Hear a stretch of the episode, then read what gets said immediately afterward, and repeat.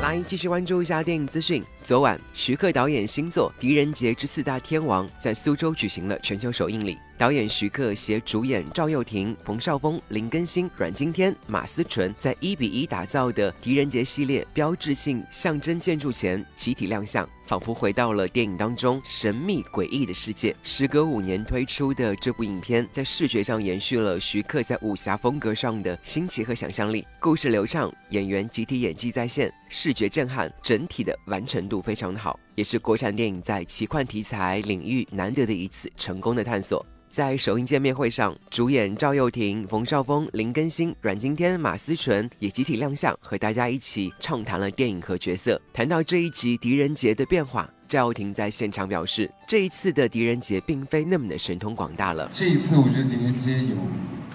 一个蛮精彩的一个变化吧，就是之前。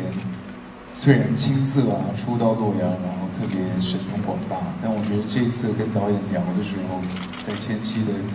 剧本创作的时候，就希望能够埋下一个点，是让他呃不再那么的神通广大，让他其实有力使不上，然后有点无所适从。